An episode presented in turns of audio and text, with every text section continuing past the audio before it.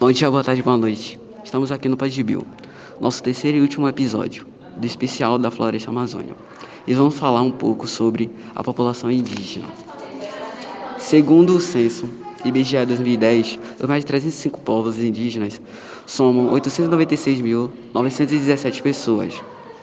Destes 324.834 vivem em cidades e 572.083 em áreas rurais, o que corresponde aproximadamente a 0,47% da população total do país. Atualmente, há cerca de 305 povos indígenas no Brasil, totalizando aproximadamente 900 mil pessoas, ou 0,4% da população do país.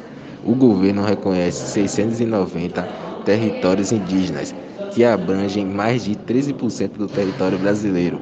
Quase todas essas terras se encontram na Amazônia. Os povos indígenas isolados. O Brasil tem 115 povos isolados, contabilizados, aos quais reconhece por lei o direito de viver sem contato com outros. Nas últimas décadas, as autoridades só conseguiram confirmar a existência de cerca de 30 dessas comunidades. Do resto, só tinha notícias.